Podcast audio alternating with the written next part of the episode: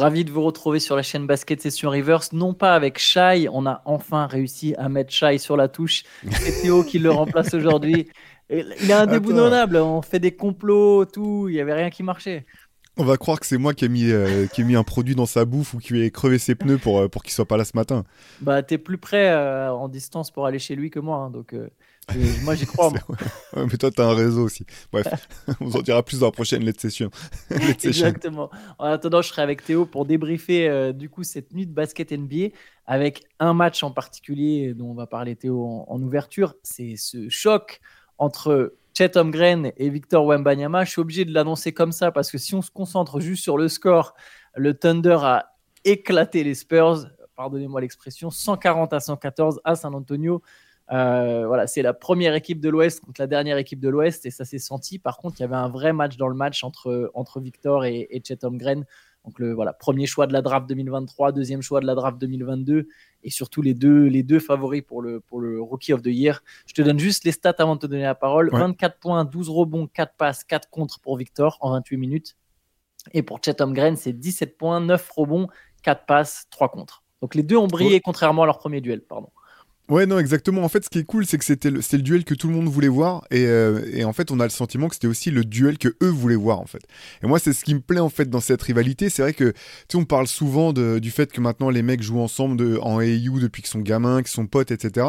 Mais là, c'est vraiment pas le cas avec ces deux-là, parce que c'est ces deux gars qui ont une rivalité qui remonte à des années, en fait. Déjà, de, en, équipe, euh, en, équipe jeune avec Team USA et l'équipe de France. Euh, rivalité pour. Euh, euh, enfin, on se rappelle dans les mock drafts qui sera le first pick. Finalement, Chet n'a pas joué sa, saison rookie, donc ils jouent leur première, saison ensemble. Et je trouve que tu sens que d'un côté comme de l'autre, ils veulent montrer que c'est eux les, meilleurs dans, ce duel. On a déjà parlé à plusieurs reprises du fait que, que Chet Holmgren, il y avait du, fuck you en lui, là, comme on, l'avait dit. Mais en fait, voilà, Victor aussi, c'est un, un, super compétiteur. Et moi, ce qui, ce qui m'a vraiment plu, c'est ça, quoi. C'est ce côté. Euh, dans ce match, tu sentais un moment, notamment dans, dans le quatrième carton, où, où il y a vraiment des face-à-face. Euh, euh, ils défendent l'un contre l'autre. Euh, ils, se ils se répondent coup pour coup. Tu sens qu'il y avait la volonté de, de prendre l'ascendant sur l'autre. Et ça, c'est finalement, ça, ça reste relativement rare, j'ai envie de dire. Ouais, je suis d'accord avec toi. Alors au début, au début c'est Jalen Williams qui a défendu euh, sur, euh, sur euh, Victor, donc ça nous a un peu privé. D'ailleurs, pardon, la, rivalité, elle, elle se poursuit presque même un peu en conférence de presse, surtout du côté de Victor. Où, Holmgren a eu une déclat très classe, voilà, où il a, il a, il a joué le truc sur bah, Victor est un super joueur. Forcément, c'est un peu particulier de l'affronter. Il faut être encore plus préparé, etc. Donc je trouve qu'il a joué très classe. Mais bon, les journalistes ont tenté euh, un peu de, voilà, de, de, tester Victor sur le fait qu'au début, bah, c'était pas Holmgren qui défendait sur lui, c'était Jalen Williams. Il a répondu, mais bon, de toute façon, on ne défend jamais vraiment un contre un, c'est toujours du deux contre un, etc. Il était dans le truc, donc il n'y avait pas vraiment, il y avait pas Holmgren au début. Effectivement, tu as raison, dans le quatrième quart-temps, il y a eu ce, ces passages-là où c'était assez incroyable quand il y avait les deux face à face, le 3 points d'Holmgren sur la tête de Victor, Victor qui lui répond en dunkant dessus, en le brutalisant un peu dessous avant de lui, donner un gros stare down. Tu sentais qu'il avait l'envie, il y avait l'envie vraiment de, ouais, de se rentrer dedans un petit peu, quoi. Surtout du côté de Victor d'ailleurs, je trouve. Mais bon, après, c'était un peu spécial parce que le Thunder menait de 30 points, quoi. Oui, c'est vrai, mais il y a quand même ce moment où après, euh, Chet prend une faute offensive en mettant un coup d'épaule. Il y, avait, y avait quand même du répondant.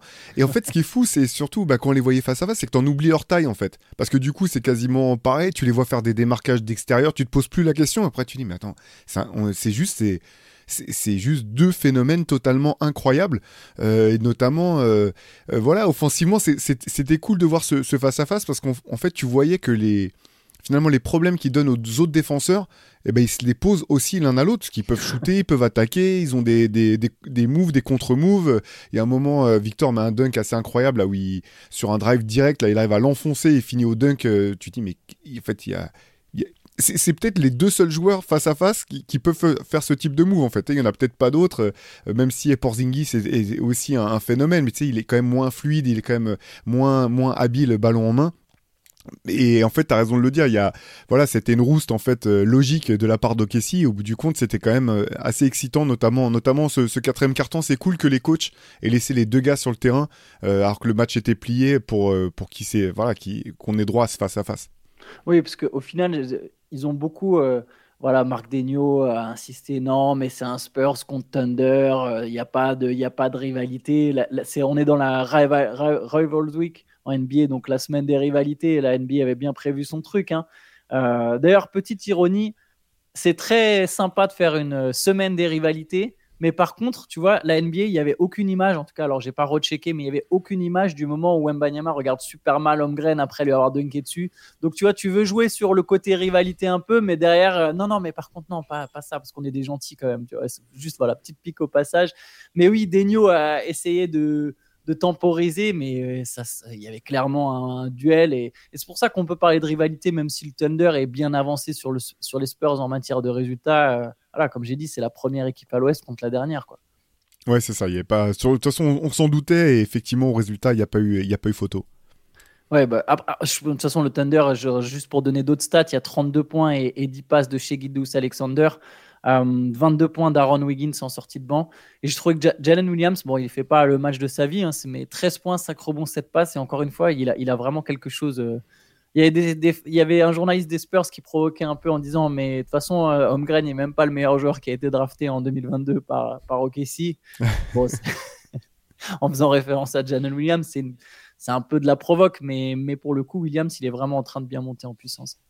Non, t'as raison de le dire. Et puis, on ne sait pas encore ce que ça donnera euh, cette saison là pour le, trophée de rookie de l'année. Ça va jouer jusqu'au bout. Mais tu, sais déjà que sur le potentiel, euh, a quasiment ou aurait quasiment pu avoir deux rookies de l'année de suite, quoi qu'il arrive, parce que Jalen Williams est arrivé pas loin euh, au bout du compte derrière Paolo Banquero l'an dernier dans l'élection pour ce trophée. Et puis cette année, on verra entre Chet et, Victor. Mais, mais ouais, belle équipe et beau joueur, effectivement. Jalen Williams, gros, gros potentiel. Je pense que je mettrais Victor en 1 là tout de suite. J'ai l'impression que, que Wembanyama est repassé devant. Euh, c'est pas le trophée sur lequel je prends le plus en compte le bilan.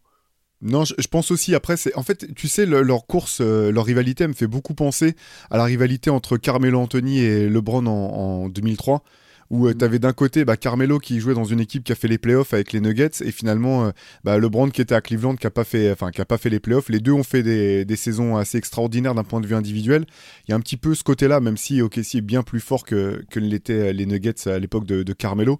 Mais moi aussi je pense que notamment en fait paradoxalement depuis ses, restrictions de minutes et son, ses performances récentes là Victor son rendement a vraiment passé un cap. Après, voilà, Chet, est, on pourra en reparler plus tard, mais Chet est vraiment impressionnant de, régularité et d'efficacité. C'est, euh, ça va être serré jusqu'au bout. Mais je pense quand même que ça va être serré jusqu'au bout, tu vois, parce que finalement, c'est un peu différent aussi. Euh, euh, je suis d'accord avec toi sur le bilan. Mais quand tu es dans une équipe qui est première de, sa conférence, c'est un petit peu différent quand même, je trouve, que si tu es juste, tu vois, ton équipe elle est sixième et l'équipe de l'autre elle est, elle est neuf, tu vois, c'est un peu différent. Ouais, tu as raison. En plus, il a quand même un vrai impact sur le succès du Thunder. Allez, on peut passer à un autre match. On va parler par exemple de la grosse perf individuelle de la nuit. C'est celle de Devin Booker, de Devin Booker avec la victoire des Suns contre les Mavericks. Là aussi, c'est un peu dans le cadre des rivalités. Hein. C'est Luca, contre Booker. Euh, les Suns contre les Mavs. Donc victoire des Suns, victoire écrasante de Phoenix à Dallas, 132-109, 46 points de Devin Booker à 17 sur 23 au tir. Il a été complètement euh, indécent. Voilà, c'est l'adjectif que je vais employer. Ouais, bah c'est ça. Du coup, euh, Kedi a pu se contenter de jouer les, les, les, lieutenants, on avait parlé un petit peu en début d'année, on avait fait un podcast sur qui sont les meilleurs lieutenants de la NBA et de manière un peu euh, provocatrice. Je, pense, je crois que toi et moi, on avait tous les deux euh, mis Keddy en premier en disant, bah, de toute façon, maintenant, ça va être l'équipe de, de, de, Book. Ben ouais, voilà, là, c'était. Là, il, a juste. Euh, Kevin, Kevin Durant a juste eu besoin de se mettre au, service du, du, collectif. Booker était, était vraiment. C'était son match. Après, je pense aussi qu'il y a quand même cette rivalité, là aussi, Booker-Doncic, où je pense qu'avant le match, tu vois, je serais pas étonné ait des, petites, euh, des petits, comment dire, des petits conciliabules entre Keddy et Booker et Bill en disant ouais vas-y on va jouer pour toi de ce soir c'est ton match. En tout cas Booker a répondu présent et belle victoire des Suns qui sont euh, sur une septième victoire de suite, ça que tu, ça disais. C'est ça. C'est ça, cette, cette, victoire de suite pour Phoenix, c'est l'équipe en forme euh, du moment NBA, c'est l'équipe qui est sur la plus longue série de victoires, ils sont remontés à la cinquième place à l'ouest. Donc voilà, donc là ils s'installent, ils sont en train de s'installer durablement dans le top 6, je pense, parce qu'ils il y a un petit écart qui se creuse. Alors, il n'est pas encore euh, énorme, mais il y a un petit écart qui se creuse, notamment. D'ailleurs, les Mavericks, c'est un de leurs, leurs concurrents directs dans cette course au top 6, donc c'est toujours intéressant d'aller, battre Dallas. Luka Doncic, il a fini avec 34 points, 8 rebonds, 9 passes. Il a fait sortir un fan de la salle aussi. Je ne sais pas si tu as vu cet épisode. Si, j'ai vu ça. Ouais, c'était un, c'est un peu spécial, quoi. Le fan, bon, apparemment, le, le type en question l'aurait harcelé, pendant, enfin harcelé, lui aurait parlé toute la première mi-temps, mais le truc qui a fait dégoupiller euh, Doncic, en tout cas, qui a été la goutte de trop, c'est le moment où il a dit Ouais, t'es fatigué, va mettre ton cul sur un tapis de course. C'est ça. En tout cas, c'est ce qu'a sorti le, journaliste, d'ESPN. Effectivement, ça peut être l'accumulation plutôt, parce que la phrase en elle-même, euh, je pense que quand il jouait, quand il jouait en Liga Endesa, il devait entendre pire. Hein, je pense. je pense pas que ce soit ça en particulier qui qui fait découpiller, quoi. C'est ce que c'est ce qu'a dit Doncic d'ailleurs après en conférence de presse. Il a un peu euh, reproché aux journalistes de lui avoir d'avoir fait passer le truc comme quoi, euh, comme si Doncic avait juste craqué pour cette phrase. Ah, il a tenu à mettre en avant le fait que le gars lui a parlé toute la première mi-temps et qu'au bout d'un moment, au début, il voulait pas le virer parce que bon, voilà, il paye des tickets, mais qu'au bout d'un moment, il s'est dit non, mais là, surtout que tu es à domicile en fait, c'est terrible. Ouais. Il, y a, un contentieux quand même entre le, journaliste en question et, et les Mavs, ça date pas d'hier parce que Jason Kidd lui avait aussi répondu assez sèchement après un match euh, quand, quand, Dallas était sur une série de victoires. Il disait mais quand est-ce que tu... Donc là on est sur une série de victoires, t'as pas de questions à poser sur le fait qu'on gagne alors que dès qu'on perd tu lèves la main. Donc euh, ouais, je pense qu'il y a... Là aussi, il y a une petite rivalité, rivalité oui, au, sein même du mec qui suit les, les Mavs au quotidien. Quoi. Ouais, bah d'ailleurs, Doncic lui a reproché la même chose. Il lui a dit Ouais, toi, en fait, c'est que pour euh, toujours pour balancer du négatif, t'es le premier. Quoi.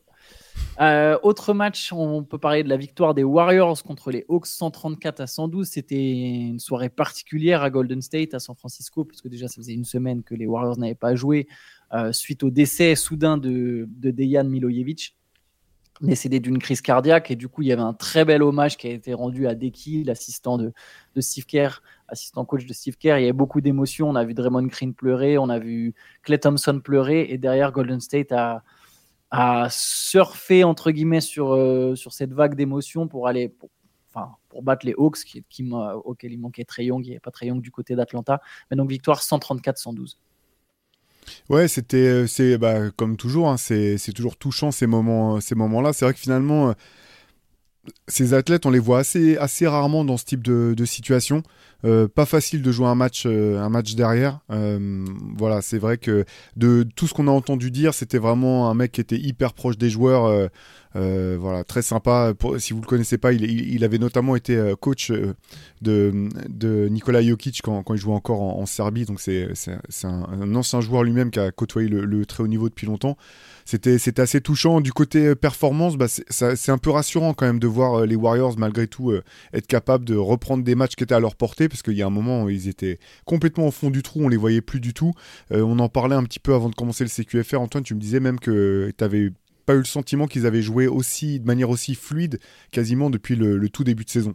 Ouais, j'ai trouvé qu'il y avait une intensité très différente. Alors évidemment, vu le contexte et vu l'adversaire qui est pas non plus dans la, euh, meilleure, le meilleur passage, enfin Atlanta fait pas une très bonne saison, c'est à voir sur, euh, sur la répétition, mais j'ai trouvé que ouais, j'ai l'impression de revoir les Warriors de la deuxième semaine quand ils étaient avec un bilan de 6-1. Ça peut sembler ultra loin, mais mais il y a eu un moment où Golden State était premier à l'Ouest et, euh, et, enfin, oui, deux ou deuxième, je sais plus, je crois que Minnesota avait plus perdu, peu importe. Euh, j'ai retrouvé ouais, un petit peu tout ce côté-là. Il y a Jonathan Kuminga qui fait un match euh, assez énorme. Il a, bah, il a égalé un record de franchise. Il fait 25 points à 11 sur 11. Voilà, 11, 11 paniers en autant tentative, c'est un record pour, pour les Warriors, un record égalé. Il y a eu 25 points de Curry, 24 de Clay Thompson. Et oui, dans l'attitude, en défense, dans l'énergie, j'ai trouvé qu'il y avait vraiment quelque chose du côté de Golden State.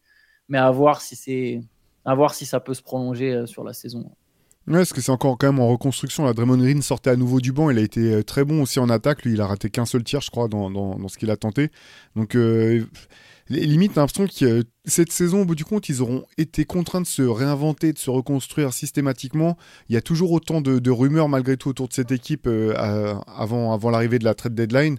C'est c'est une des équipes les plus difficiles, je trouve, à cerner pour. Enfin, pas à prédire en fait. Après, prédire la fin de saison des Warriors, là, c'est quasiment impossible. Euh, Chris Paul est parvenu, il y aura peut-être des, changements au sein, du, au sein du groupe. Là, il y a Kuminga qui remonte, euh, comme tu dis, qui a fait un super beau match. Est-ce que ça va rester, euh, ça va rester au beau fixe? C'est mm, vraiment saison galère après saison galère quand même du côté des, Warriors, même si, même si voilà, le plus, enfin, les résultats, ça passe un peu après. la mort de, de Deki les a forcément beaucoup, beaucoup plus impactés encore. C'est sûr. En termes de classement, juste pour, voilà, pour, pour finir là-dessus sur Golden State, ils sont 12e, certes, avec un bilan négatif, hein, 19-22, mais ils sont pas si loin de, de, de, des premières places pour le play-in. Il y a, y a un, un, match d'écart avec, avec le Jazz, même s'il y a trois victoires de plus pour Utah, mais Utah a joué plus de matchs. voilà, il y a, y a encore la possibilité d'aller chercher au moins le play-in. On verra, on verra ce que ça donne pour la suite. Euh, il y avait aussi le premier match des Bucks après le renvoi d'Adrian Griffin. Et les Bucks sont. Là aussi, il y a eu un bel hommage en. Bel hommage à Adrian Griffin au début du match de la part de. Une belle danse. Alors j'ai vu après, ah, j'ai vu apparemment après que ils le font toujours. Mais c'est la première fois que c'était mis en avant effectivement vraiment. Ouais, ils sont rentrés en dansant. Euh, mené par Tanasis Antetokounmpo, tu te dis waouh le, le timing, le contexte, tu as ton coach qui vient de te faire virer, c'est toujours une situation un peu improbable. T'as Doc Rivers qui débarque, alors il est coaché pas hier, hein, c'était l'assistant Joe Prunty, et là tu vois les joueurs qui arrivent en, dansant. heureusement qu'ils sont heureux quand même. Et, et, du coup, ils ont quand même battu les Cavaliers 126-116. Cleveland était sur 8 victoires de suite avant de jouer Milwaukee.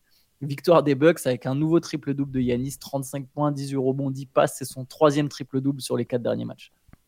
Ouais, c'est clair. Pour, pour, revenir sur l'anecdote, tu dis juste qu'il y a peut-être un mec de la com qui aurait dû dire bon, juste ce match-là, le, le faites pas, fera le prochain. je suis d'accord. Puis en plus, tu le postes vraiment sur les réseaux, quoi. Si tu cherches, tu cherches la bagarre. ouais, en tout cas, bon, c'était. Euh, tu sentais quand même que les mecs avaient envie de gagner. Euh, souvent, va, c'est jamais neutre. Hein, de toute façon, le renvoi d'un coach. Euh, mm. euh, les mecs ont voulu, voilà, ont voulu attaquer ce match direct en étant, en étant performant face à une équipe qui était en pleine forme aussi. Hein, parce qu'avant que, avant cette défaite, si je me trompe pas, je pense que c'est les Cavs qui avaient la, la série de victoires en cours la, plus longue du moment. donc, ouais, donc match important quand même pour, pour Milwaukee. Et comme tu l'as dit, Doc Rivers n'était pas encore aux commandes. On verra ce que ça donnera quand, quand, quand il sera en place. Mais mais, euh, mais ouais, y avait, tu sentais qu'il y avait quand même un sursaut d'orgueil de se dire, euh, bon, euh, ça la fout mal si on fait virer le coach et que derrière on, est catastrophique, ça, va vraiment être moche à regarder. Il y a CBS Sport d'ailleurs qui a fait un papier sur les raisons du renvoi d'Adrian Griffin. Ils ont mis 9 points en avant. Je ne me souviens pas. Je me souviens pas de tous les points, mais souvent c'est des épisodes justement avec les joueurs. il y a le, la fois où Bobby Portis dans le vestiaire a, a poussé ses coéquipiers à mieux jouer, mais il a aussi pris les coachs à partie et Adrian Griffin à partie en disant non, mais vous devez aussi nous mettre dans de meilleures positions. il, y a, un moment où Yanis, devant tous les journalistes, euh, prend un, assistant à part et, lui demande d'expliquer certaines choses sur le tableau parce qu'il n'est pas convaincu par le système. Et à la fois, ils ont, ils ont abandonné les principes défensifs d'Adrian Griffin. Euh, au bout de quatre matchs, au bout de cinq matchs, du cinquième match, ils ont demandé, voilà, faut arrêter avec ça. On l'avait souligné d'ailleurs dans le CQFR qu'ils étaient revenus en drop, notamment sur les pick and roll.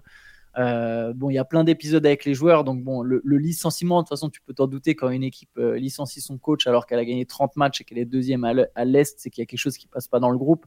Et oui, c'est quand même apparemment vachement lié aux joueurs. Donc ça rejoint ce que tu disais, euh, l'envie de montrer derrière, bah attendez, ok, on a, on a fait virer le coach, mais on sait ce qu'on fait, quoi.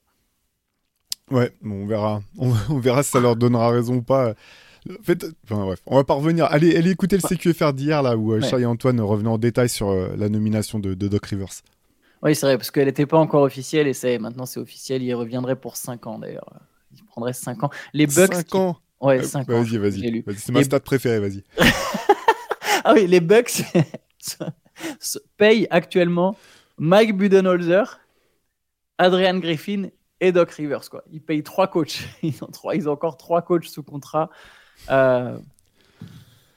Ah, c'est fort quand même. C'est magnifique, ça juge le place pour l'anecdote, mais je crois que Mike Brown, donc l'actuel coach des Kings, à un moment il percevait trois salaires parce qu'il avait été coupé par les Cavs. Derrière, il avait signé aux Lakers, coupé par les Lakers, et derrière, il était revenu assistant coach à Warriors. là, tu sais que t'es bien. Euh, là, là. J'ai donné le 5 ans, mais je, pardon, je, le rechercher. J'ai cru le lire quelque part, mais maintenant j'ai un, espèce de doute. Mais bon, en tout cas, ce qui est sûr, c'est que Doc Rivers a été officialisé. Euh, on peut peut-être passer en bref sur les autres matchs de la nuit. On va commencer dans l'ordre. Les Pistons ont gagné. Théo, c'est un. C'est presque un jour férié là à Detroit. c'est clair. Demain, il n'y a pas école, les gars. Vous restez à la maison. Faites pas entraînement. restez au chaud. C'est que la 5. D'ailleurs, peut-être les joueurs vont avoir un jour, un jour off, tu sais, genre en mode Ah non, là, là on a besoin de repos. Victoire des, des, Pistons. Bon, c'était contre les Hornets, hein, une, autre, des, une autre équipe mal classée à l'Est, mais quand même, ça compte quand même. Cinquième victoire de la saison, 113 à 106.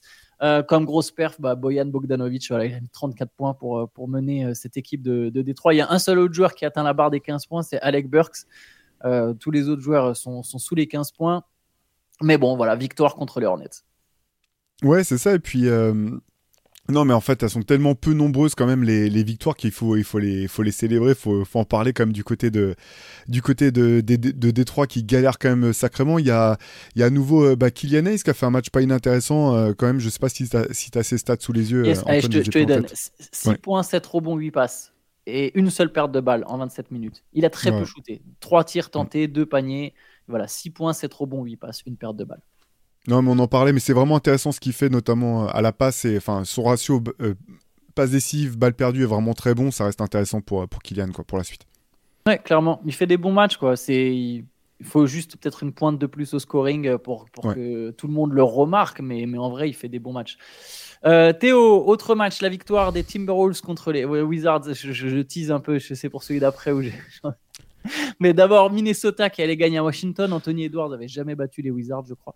Du coup, il a mis 38 points. Il avait l'air déterminé. Lui aussi, lui, il a créé. C'était pas du tout une affiche de la, de la semaine des rivalités, mais lui, il est allé la chercher. Il l'a créé dans cette. Il a dit ah, semaine des rivalités. Attends. Attends, c'était il devait dans le Guinness dans le Guinness Book des records le seul mec qui avait jamais gagné contre les Wizards. même toi Antoine, t'es à 2-0 face aux Wizards en carrière. Terrible. Et du coup, ouais, bon, voilà, victoire, victoire des Timberwolves sans surprise. Gros match de Rudy Gobert, 19 hein. points, 16 rebonds, 4 contre. Et en face, Bilal Koulibaly, c'était un peu plus compliqué. En 20 minutes, il a, fait, il a shooté à 2 sur 7, il a fini avec 4 points. Ouais, ah, pas un temps de jeu euh, dingue non plus pour, euh, pour Bilal. Il y, avait, il y a quand même euh, le joueur préféré de, de Shai Mamou qui a été bon hier, euh, Deni Avdija, qui a fini avec 24 points. 24, 6 et 6, je crois, si je ne me trompe pas. C'est ça, 24, 6, 6 et 7 points pour Jordan Poole. c'est vilain ce que je viens de faire. Victoire des Grizzlies, Théo, contre le Heat. C'est la quatrième défaite de suite de Miami. Ça, ça c'est une mauvaise période du côté de Miami. En plus, là, c'était contre une équipe de Memphis. C'était à domicile à Miami contre une équipe de Memphis qui, est, qui ressemble si on jette un coup d'œil à l'effectif juste comme ça à une équipe de J-League, alors moi c'est un peu méchant parce qu'il y a du talent en vérité, mais voilà, euh, défaite, euh, défaite contre, contre, contre Memphis. Je ne connais même pas le prénom du Williams qui a mis 25 points, c'est Vince. Voilà, j'avais un doute, j'étais même plus sûr de son prénom. Vince Williams a mis 25 points pour, euh, pour Memphis. Et ouais, c'est pas, pas la fête du côté de Miami pour l'instant, en tout cas c'est une mauvaise période. Ouais, non, bah, match oublié, hein. adresse catastrophique de, de la part du 8. C'était le premier match de, de Terry Roger qui, qui devait quasiment euh, débarquer de l'avion. Donc, euh, il a eu du temps de jeu, mais c'est pas si simple, je pense. Quand même, notamment défensivement, c'est pas, c'est pas si simple de se fondre dans, dans ce, que le, ce que le 8 propose. Donc, je pense que ça va, ça va prendre un petit peu de temps.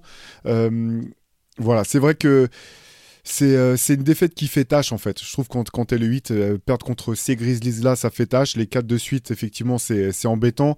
Maintenant, voilà, je pense que. Euh, on n'arrête pas de le dire, cette équipe, bien sûr, elle veut finir le plus haut possible, mais le, c'est pas l'objectif principal quand, quand es le 8, c'est d'avoir moins de blessés au moment où tu abordes les playoffs et d'être lancé à voir, quand même, je suis, je suis curieux de voir. Je sais que vous avez parlé du, du trade de Terry Rosier un petit peu hier avec Shai. Moi, je, suis plutôt, je trouve que c'est plutôt un bon choix. Je, me demande si c'est fini ou pas du côté de, Miami, ou s'il y aura d'autres ajustements. Euh, on sait qu'ils ont peu de marge de, de, manœuvre, mais je suis curieux de voir quand même ce qui se passera s'ils arriveront à se, renforcer encore un peu à la marge. Ouais, puis il vaut mieux avoir une mauvaise passe euh, là, maintenant, en janvier, qu'en avril. C'est clair. Donc on verra comment ils vont réagir. Euh, à cette série, à cette série de défaites. De toute façon, Miami a encore un peu de place. Enfin, comment dire, le, le hit est sixième. Comme tu as dit, c'est pas le plus important. Ce qui est le plus important, à la limite, c'est de pas avoir à jouer le play-in. Et pour l'instant, Miami garde sa sixième place. Hum, autre match, victoire des Trailblazers en prolongation contre les Rockets. Ça aussi, c'est une défaite un peu délicate quand même pour Houston qui veut se mêler à la course au play-in, mais qui perd un peu de terrain. 30 points, 10 rebonds et 8 passes d'Alperen Shengun, mais défaite après prolongation avec un panier assez incroyable de Jeremy Grant pour arracher justement la prolongation. Et 33 points d'Anthony Simmons. Euh, Simons. Ouais, panier assez fou. Hein. Le panier de Jeremy Grant, là, je pense que euh, effectivement, tu comprends que les Blazers soient arrivés en prolongation plus euh, remontés que, que Houston, parce que je pense que Houston pensait vraiment que le match était, était gagné. Le tir à trois points avec la planche, là, pour arracher la prolongation, c'est quand même assez chaud. Et euh, non, mais c'est quand même intéressant du côté de Portland. Il y a, y a, du mieux quand même. C'est dur, mais il y a du mieux, je trouve. Yes, bah on, a fait le, on a fait le tour, Théo. Oui, et pour, pour Portland, tu as raison d'ailleurs. C'est quand même une équipe qui a 13 victoires. Euh, on n'est pas sur le même bilan que les Hornets, euh, que les Pistons euh, ou que les Wizards, justement, pour comparer avec des équipes de l'Est, ou même les Spurs pour rester à l'Ouest. C'est vrai que Portland a quand, même, a quand même quelques victoires. Il y a Malcolm Brogdon qui joue plutôt bien à chaque fois. C'est une équipe qui. Et domine Ayton, DeAndre Ayton, voilà, dont on s'est moqué hier. Il a fait 18 points, 17 rebonds. Voilà. Enfin, suffisait de le décalage horaire. Il fallait attendre 24 heures. Exactement. Mais oui, pour le coup, lui, il a, il a fait un bon match lui aussi. Donc euh, voilà, de toute façon, il y a des bons basketteurs dans cette équipe. Quand tu as Grant, Brogdon, euh, Simons, etc., il y, a, il y, a, quand même quelques bons joueurs. Carrément. On va se laisser là-dessus. Aujourd'hui, sur la chaîne, il y a le replay de la late session euh, qui sera disponible cet après-midi. Vous pouvez toujours retrouver le podcast hein, du début de semaine. Vous pouvez surtout aussi envoyer vos questions. Ça fait longtemps que je n'avais pas fait un petit rappel comme ça. Vous pouvez envoyer vos questions à l'adresse cqfr.reverse@gmail.com. On répond, enfin, Théo les sélectionnera et on y répondra avec Shai dans le sixième CQFR qui est posté le samedi matin. Donc n'hésitez pas, c'est le moment. Bah, bah voilà, de, si vous avez des interrogations ou des analyses que vous voulez partager, n'hésitez pas à, nous, vous envoyer, à nous envoyer vos questions ou vos remarques. Et, voilà, et Théo se chargera de les sélectionner. Absolument, je chercherai les, plus dures d'entre elles pour, euh, pour essayer de coincer Shai et Antoine. Il nous a quand même déjà posé une question sur la J-League. C'est vrai. Sans vous dire, enfin, du coup, vous nous avez posé une question sur de la J-League et Théo nous l'a prise euh, pour nous piéger et effectivement, on n'avait pas les réponses. Mais bon, vous pouvez, voilà, n'hésitez pas à essayer de nous piéger. On va vous souhaiter à tous une bonne journée et on se retrouve demain. Ciao, Salut à tous.